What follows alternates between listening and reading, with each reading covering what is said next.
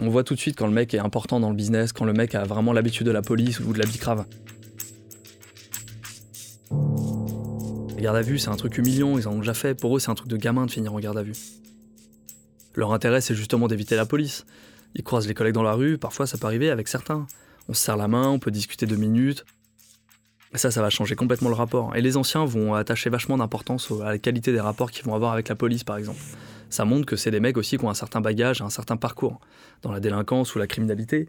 Et ça montre que le respect qu'ils ont obtenu de la rue et des plus, petits, d'une certaine manière, ils ont aussi réussi à obtenir une forme de respect de la part de la police. Et généralement, c'est le premier truc qu'on dit aux gamins.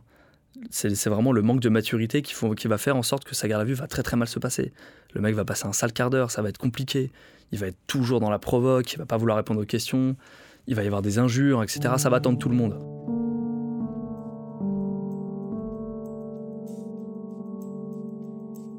On sent qu'il y a une quête permanente. Que ce soit de la part des collègues ou des mecs de la rue, il y a toujours une quête du respect. Certains collègues, les, plus jeunes, dont, je fais partie bien sûr, vont mélanger le respect et l'autorité. L'autorité et la peur qui sont susceptibles d'inspirer auprès des mecs de la rue. Je pense que ces mecs-là sont évidemment dans l'erreur. Les mecs se plantent au même titre que les mecs en face, les mecs de la rue. Ils vont croire qu'ils vont obtenir leur respect en cognant fort. C'est un réflexe conditionné, peut-être par la peur, que les mecs apprennent à abandonner. Il y a des manques de respect qu'on tolère, sur lesquels on arrive à passer l'éponge. Le mec est complètement en transe, il est menotté au banc, il va insulter tout ce qui bouge. Il va y aller très très fort. Il va vraiment chercher le, point de rupture. Quand tu affaire à des mecs intelligents, des collègues intelligents, ce point de rupture, on l'atteint jamais. On sait faire la différence entre un mec qui insulte vraiment gratuitement et puis un mec qui insulte parce qu'il est dans son rôle.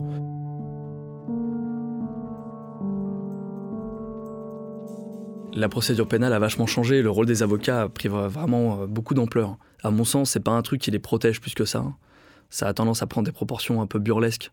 Quand tu vois que sur une garde à vue de 24 heures, le mec, tu vas l'auditionner 30 minutes et tu vas passer peut-être 3 heures à contacter l'avocat, attendre le médecin, attendre l'avocat, faire signer les papiers à l'avocat, lui donner connaissance de certains procès-verbaux de, de la procédure. Très très lourd. Et les mecs, souvent, quand ils arrivent en garde à vue, les mecs qui connaissent bien la garde à vue ne demandent pas d'avocat pour gagner du temps. L'avocat, c'est plus un truc qui leur met des bâtons dans les roues. À suivre. Mais ils le savent aussi que ça nous donne du boulot derrière. Donc il y en a beaucoup, ils arrivent en garde à vue, on leur propose tous les droits de la garde à vue, ils les connaissent par cœur de toute façon. Et les mecs te regardent droit dans les yeux, te disent de toute façon je veux tout. Sur arteradio.com. Et ils te regardent avec un petit sourire narquois en disant vas-y maintenant va bécaner, va passer deux heures au téléphone.